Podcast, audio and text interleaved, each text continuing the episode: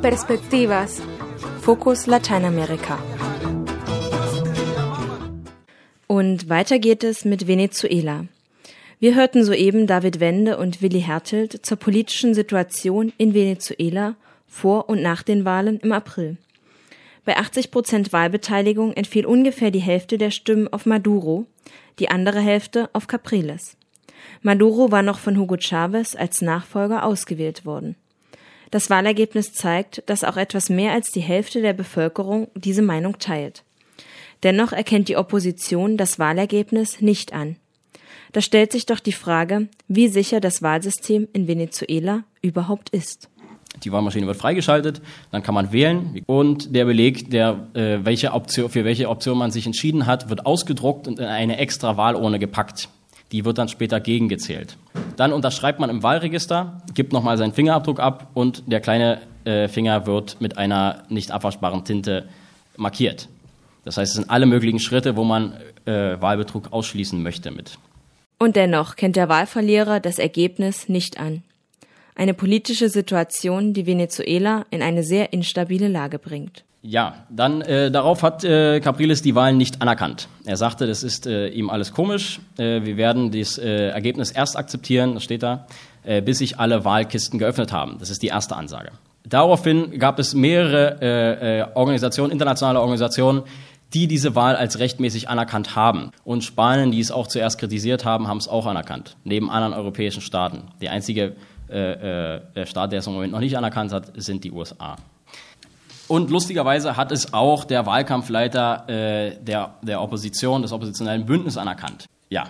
Und dann kam es sozusagen mit dieser Nichtanerkennung zu einer ziemlichen Destabilisierung äh, in Venezuela. Das heißt, zum einen gab es Aufrufe von Capriles selbst, äh, dass die Leute ihre Wut rauslassen sollen. Und es gibt ein nettes Dokument, äh, in dem behauptet wird, äh, dass sozusagen der, der Betrug sich auf 1,4 Millionen ja, äh, Stimmzettel belaufen würde. Ja, da wird zum einen behauptet, äh, dass Wahlpropaganda gemacht wurde am selben Tag. Das darf man nicht. Das ist sozusagen vom Gesetz verboten. Man darf sich äh, eigentlich nicht in der äh, Kleidung seiner eigenen politischen Option ne, äh, zeigen dort. Das macht natürlich die Opposition auch. Also das kann man auch schwierig aufhalten bei 15 Millionen Menschen, ne? dass die mal im roten T-Shirt oder mit irgendwas anderes rausgehen. Dann wurde jemand festgenommen, der hat mehrere Ausweise mitgehabt. Also der könnte theoretisch mehrmals wählen. Inwieweit es äh, für einen massiven Wahlbetrug möglich ist, sich fünfmal am Tag die äh, Tinte mit Chlor abzuwaschen und dann nochmal hinzugehen in irgendein anderes äh, Wahlcenter und dort auch nochmal zu wählen und das massiv, um damit Wahlbetrug zu machen, sei dahingestellt.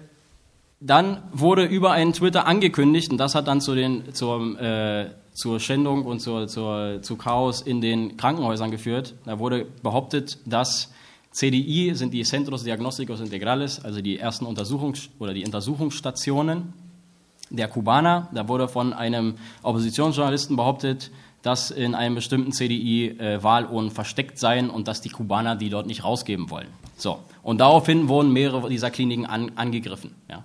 Und wurden äh, sozusagen demoliert oder da wurde halt randaliert, ja. Oder auch in Brand gesteckt. Und Leute, die versucht haben, das zu verteidigen, das sind äh, Wahllokale der PSUV, die wurden sozusagen auch angegriffen äh, und in Brand gesteckt. Oder andere öffentliche Einrichtungen äh, des Staates, Ne? Und gestern gab es äh, die Schlägerei im Parlament. Ne? Auch während der Regierungszeit von Hugo Chavez kam es zu Versuchen der Opposition, die Macht zu erlangen. 2002 versuchten Militär- und Arbeitgeberverbände einen Putsch. Kurze Zeit später kam es zu einem zweimonatigen Unternehmerstreik. Beide Versuche blieben erfolglos. Auch das Abwahlreferendum 2004 gegen Hugo Chavez zeigte keine Erfolge für die Opposition. Chavez wurde mit 60 Prozent der Stimmen als Präsident bestätigt. Wie aber sieht es nun für Nicolás Maduro aus, der selbst nicht zum Militär gehört, sondern aus Gewerkschaftskreisen stammt? Hat er die nötige Unterstützung des Militärs oder droht schon der nächste Putschversuch? Also vielleicht ganz kurz nur, warum Maduro überhaupt aus den Gewerkschaftskreisen kommt und nicht aus dem Militär, weil es gibt ja natürlich auch eine Menge Minister irgendwie unter Chavez, die Militärs waren, ehemalige oder ehemalige Mitstreiter ne, in, bei dem Putschversuch von, von 92 und so. Äh, Also das wird den Grund haben, weil sozusagen Maduro als Gewerkschaftslinker viel eher den Rückhalt in den alternativen und selbstorganisierten Linken in Venezuela hat. Ne? Weil die vertrauen viel mehr jemanden, der sozusagen aus der Arbeiterklasse in, durch die Gewerkschaft äh, hochgekommen ist, sich politisch hochgearbeitet hat.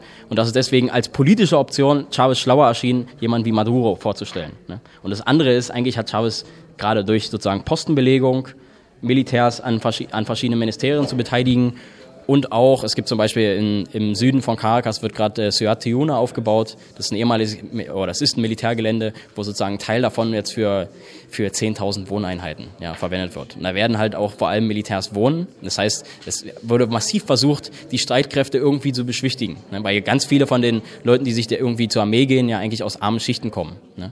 Und äh, da hat man halt auch versucht, sozusagen, sich die, da die, die Gunst sozusagen auch äh, zu erstellen. Also ich halte es, sagen wir mal, für unwahrscheinlich, weil dafür hat Chavez schon gesorgt. Da ist er auch ein sehr guter Stratege gewesen, zu wissen, wen er da um sich herum schart. Es gibt mehrere Fälle, zum Beispiel von, von Militärs, äh, die mal an der Regierung beteiligt waren, die dann abgetreten sind. Also zum Beispiel Rangel ist, äh, äh ist äh, 2007 mit dem Verfassungsreferendum zum Beispiel raus. Ist auch ein ehemaliger Militär, Mitstreiter von Chavez gewesen. Ja.